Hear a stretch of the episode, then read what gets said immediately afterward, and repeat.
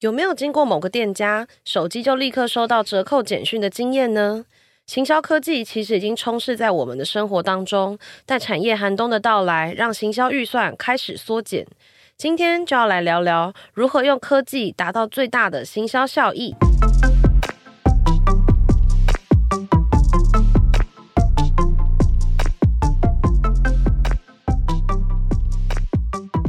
迎回到记者茶水间，我是数位时代的品荣。今天要跟我们一起聊新闻的是数位时代的记者玉婵。大家好，我是玉婵。玉婵，在那个我们的生活中，你有没有遇过一些这个 MarTech 相关的经验？觉得有诶、欸，就是平常在店里面，如果经过一些柜台，然后经过某些产品，甚至我回家的时候，我就会收到那个就是那一个产品的广告。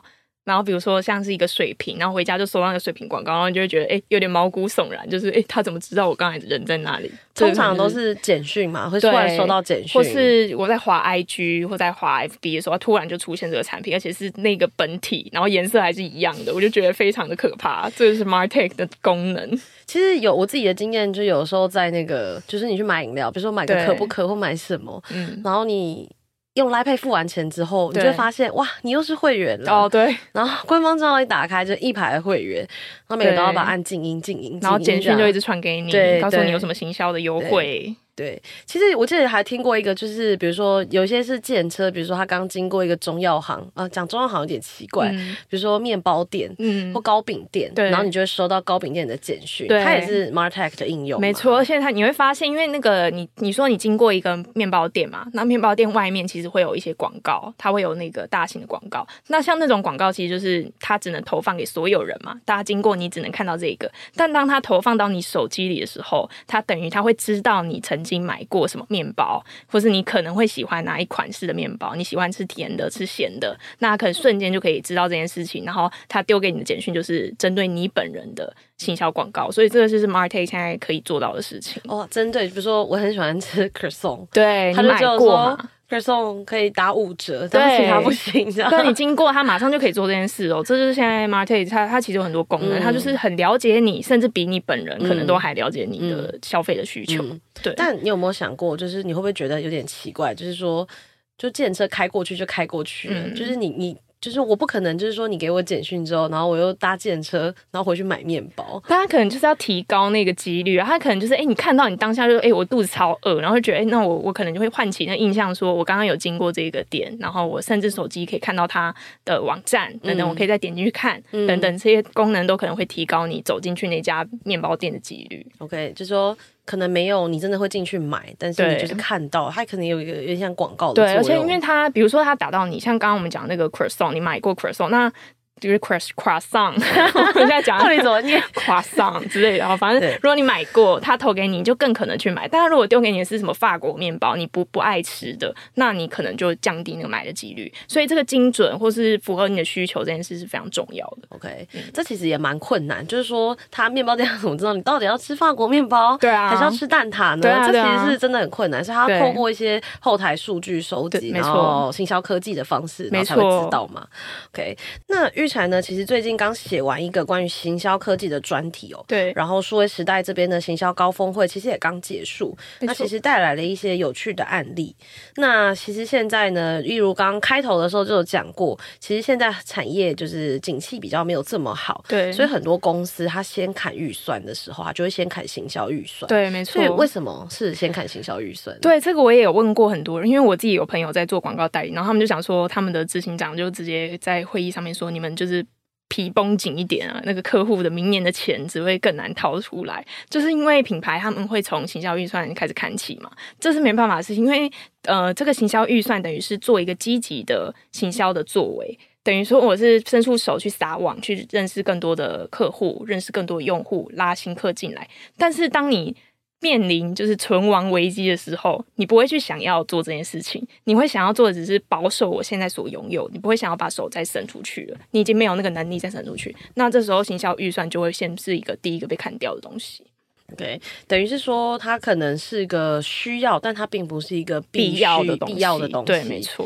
OK，OK，那在这个行销预算被砍的情况下，就是说你能不能用有限的预算，然后精准的做到行销，其实就蛮重要。对，那在预产的专题里面呢，其实就有提到一个呃蛮有趣的案例。那这个是关于私密处的保养品牌赛吉尔的案例。对，因为就是现在很多专家都说你，你你既然钱不够嘛，那我就需要知道我这每笔钱到底用在哪里，嗯，要花在刀口上面，嗯、然后这个花出去的钱，我还要知道它回来的成效到底有多少。所以这个精准行销就造成 Martech 的需求是非常提升的嘛。那刚刚有提到说行销预算缩减了，但是现在。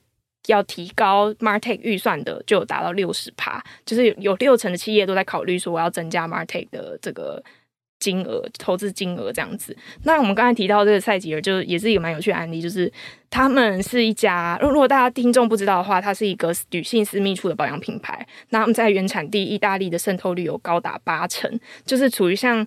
洗发精、沐浴乳那样，就是真的是生活日用品这样。然后他们在台湾其实也耕耘了三十几年了，但是在经营上面就有遇到一个蛮大的困难，就是私密处保养品这整个品类在整体市场渗透率其实还不到二十趴，等于说你每五个女生里面，你可能连一个在用的人都没有，不是只有赛季，而是整个私密处保养品，所以就变成说这是一个非常困难去打的市场。平荣，你有在使用吗？我就是觉得台湾女生用的人真的不多诶、就我就是说实话，我有买过，然后我其实到现在也还是有。嗯、可是你买之前，你就会想说，这真的有意义吗？哦、就是你真的会用吗？因为就说，就以前我们也都是洗肥皂嘛，对，对，就不会觉得它是沐浴乳，对，然后你就觉得说，哎、欸，就洗完就好。可是这个东西出来的时候，第一个就是想法就是觉得说，嗯，商人的阴谋，对对，就想像圣诞节或者是硬要创造出一个需求的感觉。对，而且你记不记得以前，大概前十几年前就开始有一个说法是说，你不要每天去洗。哦、就是你去洗它，你可能会什么菌种被破坏等等。嗯、这这句话我真的一直记到我长大，我才真的去了解说，哦，其实它是有差别，就是洗外面跟洗就是冲洗惯洗那个是不同两回事。这样，所以这个根深蒂固的观念，加上我们就是台湾人可能民族性等等，就比较害羞啊，不太愿意去谈论这件事情，造成这个。台湾女生对这个产品的感受是有一点抗拒的，而且有一件蛮有趣的事情是，赛吉尔在国外其实一百趴几乎都是实体通路的销售，就是他们在药局、在药妆店所有的那个通路都有卖这个产品。那等于大家就是走进去啊，然后就可能可以问一下药师，然后推荐，然后介绍这样子。所以他们一开始进来台湾的时候，一开始也用这个方法，他们觉得我是一个药品，我是一个。就是有点医疗功能的，所以我要放在药局里面卖。但是台湾女生不不愿意在公众场合去询问或是寻找这个产品，他们希望可以在家里面用默默挑选，就是网络上做功课。所以就是变成说，哎，在台湾反而用电商去行销会是一个比较好的方式。就其实就你可以想象，这个产品已经落地三十年了，但它还是一个大家比较抗拒去谈，或是还在一个需要教育市场的阶段，所以其实不太容易啊。听起来也是，就是。我其实蛮难想象，就是我的妈妈或我的阿妈走进药局，然后说我要买这个产品，努力呗这种对洗私密处的产品，我不会这样这台语，不会。对妹妹，对塞妹妹的产品不，就是好像蛮难，而且就是东方人普遍不会想要把这个东西就是挂在嘴巴上。对啊，对啊。对，你当初买的时候是去直接去实体通路买吗？我是实体通路买的，就是因为我就是经过看到，然后我就想到说我需要这个，因为其实我本来这对这东西我就没有很很 care，我就是哎、欸、新时代 觉得不不能有这个 body shame，就是人类文明的眼睛就会想要把那种东西都就是可以洗干净，对，会会覆盖掉。对，就像那个卫生棉，你去买的时候会用纸袋吗？哦，我不会，我会跟他说，你不要给我纸袋。对，对我就是，我就觉得说，就卫生棉啊，卫生有什么好用的？好，反正就是类似这样的问题，所以造成他他的这个行销上是有难度的嘛。那再加上前阵子大家也知道，疫情对那个康氏美保雅这种去康宝造成很大的冲击，那也造成他们人流剩下可能本来的两成，就重创了赛吉尔的市场通路嘛。那他们就很担心说，啊，我这样怎么办？我我的受众要从哪里来？就是受到重创这样，所以他们就找了一个新的方法，就是找到一家做品牌顾问叫 One Shot 的公司，然后帮他们做了一个系统，叫做 AI 的人工智慧兴趣标签系统。所以是一个模型吗？帮他们建了一个模型系统，就是他把把那个数据，他进到那个网站里面的时候，那个数据会进到那个系统里面去做所有的处理，嗯、然后他会再出来一个结果让你看，让你去做行销的规划，嗯、等于是类似这样的系统。那这系统很有趣。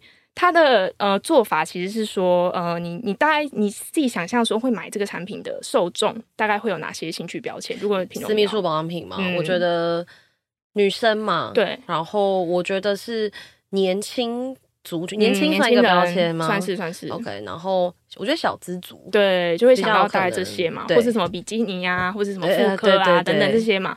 但是他们做的事情是，今天有两个人呃，好多人进来嘛，那大概就是这这群人会有一些共同的样貌，就是比如说比我抓出比基尼跟可能妇科这两个东西，然后我再往这两个标签往外扩，扩到没有进来我这个呃网站的人。但是他拥有这两个标签，那我就看这些人他们共同的兴趣是什么，然后再比较比较，然后再往外扩，往外扩，扩到最后，他们发现了一个东西，叫做金融类股。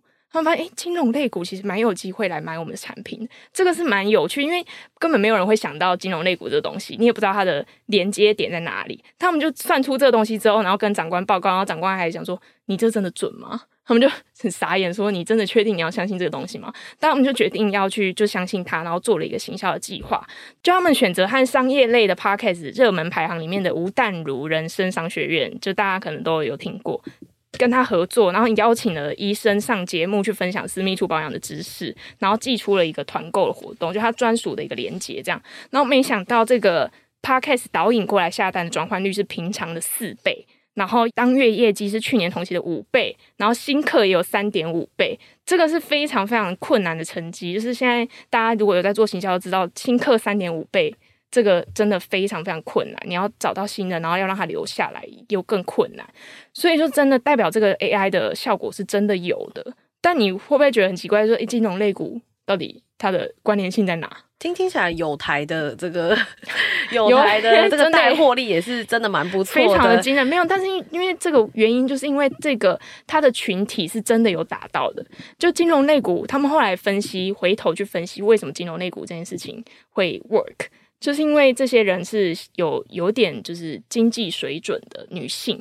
那这些人他们会在乎自己的生活品质，那他们有点金钱，额外金钱可以去做投资，去关心这些事情，那就代表他们有可能会想要花一点钱去投资在自己的身体健康上。那这个女性私密处保养品，毕竟它是个可能四五百块，也不是很便宜的产品。那我愿意花多花一笔钱，让它变成我的日用品，就需要这个族群的女性才会有办法去做，因为你平常跟小资族，你其实很难每个月多花这四五百块。那这个金融类股的族群反而就变成很主打，可以打到他们的族群。其实听起来蛮有趣，因为如果你把这个它的标签全部串起来，就有点像心智图，不知道大家有没有看过？就像树这样子往往外长，所以它就是关心美妆、会穿比基尼，然后会买保养品，然后美白，然后会买股票的女性。对，这样。对，他就是要把它连在一起，然后把它串起来。对，然后靠这个方式，他们可以找到更多就是原本没有想过的，然后可以去做新的行销规划。我觉得这个就是，比如说有一些假设，比如说有一些饼干，对，比如说燕麦饼干，嗯，其实它打的族群可能是养生的人，对，可它后面其实可能是代表某一个类，对。其实我有看过一个报告，就是说在 Pornhub，嗯，就有一些就是那种色情网站，它就是可以用，比如说喜欢丝袜的人，对，后面可能就是喜欢。什么？比如说办公室，嗯、那他可能是，就他其实有一个很细，但是我这个不是一个，就是真正，只是我记得，对对对对，就像有人说，全世界知道你最多秘密的就是 Google，对，你都会问 Google，对对，因为这些东西你在网络上的行为不代表你所有真实的想法，但是其实就你可能潜意识会喜欢这些东西，但你自己并不知道，所以 AI 它它分析你所有的行为之后，它发现你可能潜在有这些。兴趣或癖好或喜好，对，对，对，所以这个是他，他反而更了解你。对啊，所以可以做到这些有趣的行销规划，这是一个有趣。但是我，我想要分享一个，也是跟这种比较呃私密型产品的一个行销案例。嗯，不过它比较不是精准，它比较像是在 marketing 上面做一些变化。嗯，就是其实有一个呃润滑液的品牌叫做韩春，不知道大家知不知道？嗯，然后它是只有网络通路这样，那它就就是其实它就是一般的那个润滑液啊，你在网络上买，它其实它的那个呃包装都是。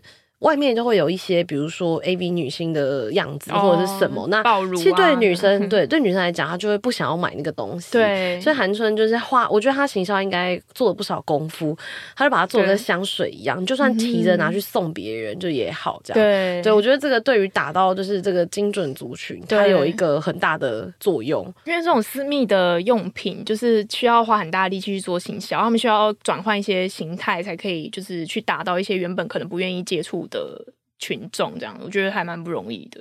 那另外一个就是，我看玉蝉专题里面其实有提谈到另外一个东西的重要性，就是自由数据。对，那自由数据其实应该，如果我的理解是对的，它应该就是指，就是说以前的你的有一些数据可能是从第三方来的，对，没错。但是因为现在就是有，就是随着趋势的变化嘛，那品牌开始自己搜集数据，我觉得这也是为什么，就是呃，比如说你买个饮料就会成为可不可的会员。然后你买个什么就会成为某鸡排店的。会员就是这个原因，这个是这个原因，因为其实有一件事情很重要，刚才没有讲，就是呃，Google 要拿掉第三方 Cookie 这件事情。那它其实意思就是说，它不让你再用它自己追踪的数据了。就是本来 Google 你在用的时候，大家有都可以拥有它所提供的数据，但现在变成说它不给你了，你必须自己收集。那我要怎么收集？我就是靠我的官网，靠我的 App，或是我的会员。去拥有这些你你直接来到我的网站的数据，那这个东西就叫第一方数据，也是现在就是企业最重要的一个东西。我有这些数据，我才可以了解你嘛，才可以做到我们前面讲的这些所有的行为。那这个就是现在所有的企业都必须要做的事情。老实说，我自己就是在买东西的时候，我就很长，比如说，因为他们现在。假设你去某个衣服店，就 A 品牌，他就会跟你说你加会员哦，然后现在可以折扣五十。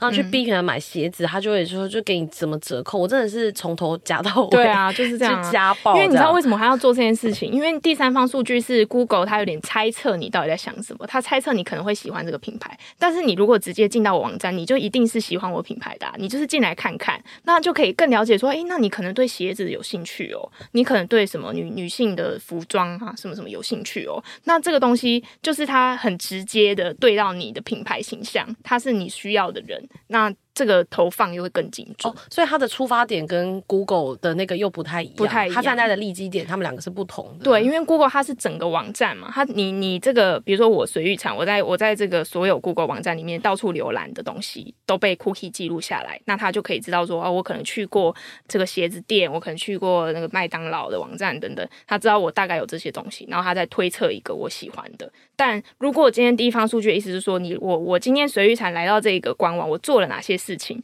我。点开了他的鞋子，我点开了他的某件衣服，那他就可以知道我就是喜欢这些东西，我就是他潜在的客户，那他就知道要怎么打中我，他就拼命跟我投放鞋子的数据的广告，投放鞋子的可能折扣等等，让我去增加我的购买几率。对，这个是比较精准的在做这件事情。其实反过来，我有时候会做一件事，就是我讨厌这个品牌，我就打死不会用它的优惠。哦、我现在也会这样，就是哦，我前阵子看了个笑话，很有趣，就是说有女生想要男朋友在圣诞节送我这个礼物，然后就打开男友的。Google，然后拼命搜寻某东西，让它广告出现。数位时代下，就是怎么送礼，就是谈恋爱，就是要这种用这种方式 给大家参考。蛮聪明的，真是蛮聪明的方式。没错。那玉蝉在自由数据这边，是不是有一个呃，他有一个案例，就是在谈 Uniqlo，就是他怎么把收集到的这些数据啊，不管是呃纸本收集到的，还是数位收集到的，嗯、然后把它变成影片的产品开发。对，我觉得他这个比较像是呃一个他怎么运用这些。呃，数据或是顾客的意见，他们有提到一件事情，就是说，他们对他们 Uniqlo 来说，情报跟数据这两件事情是他们现在最重要的事情。然后，他们情报跟数据花了用三个方式来搜集。第一个就是顾客的意见，那就是大家如果到 Uniqlo 有就是填过他们的问卷，或是呃你有填过他网络上的问卷，或是你去过他们的客服反映，这些东西都是客户意见。那再就是他们会有员工的意见。每次开会，他们就会回报说：“哎，你现场你有看到什么状况？然后你觉得这个线那个通路通道是不是太拥挤了？或是某个产品可能要往前放才会比较多人注意到等等。这些员工意见他们也都会收集起来。再来就是市场意见，这个就是每个人都会都会去做的嘛，就是市场观察、竞争者观察，就是现在流行什么之类的。但在这三个东西里面，他们又最重视的东西就是顾客意见。毕竟这些人是我的金主嘛，我要把。就是用他们的意见来做我自己的行销决策。那平荣，你有填过 Uniqlo 问卷吗？或是你看到那个问卷，你会不会去填？我其实没有，我也是，我没有用过，我没有填过 Uniqlo 的问卷。对，就是你你会觉得填问卷有什么效？就是干我什么事？但但是他们 Uniqlo 就分享说，你以为没有人在写吗？我们的顾客超爱写，他说每篇都非常长，而且每个月会有超过四万笔的问卷资料。这么多，这么多人喜欢填 Uniqlo 对，他们都会讲说，哎、欸，我觉得你那个颜色应该要出多一点吧？我觉得你那个什么外套太大件了，那什么那个尺寸不对什么的，他们。多重视这些新生呢？他们其实是会开发相似的，就是跟这个意见有关的产品的。就是他们，比如说，呃，台湾的消费者，他们就发现台湾消费者非常重视的是机能性，就是大家常骑车嘛，那台湾又很常下雨等等，那他们就把骑车防风防水外套，为了台湾的气候去设计出来。那设计出来之后，也就是卖到了全世界。所以就是说，他这些新生也影响到他的产品开发。所以这是他们非常重视这个意见，然后把它转换成自己的决策。机能性的话，就是外套机能，那他们有兼具美观吗？对 哦，美观嗯不好说，就是有一些也蛮好看的啦。就是，但它主要就是机能性这些东西，其实在台湾人是非常在意，因为你骑车，其实你到韩国、到日本，没有什么人在骑车。因为太冷的关系，所以就是这个机能性是在台湾才发现说消费者会在意的一个环节。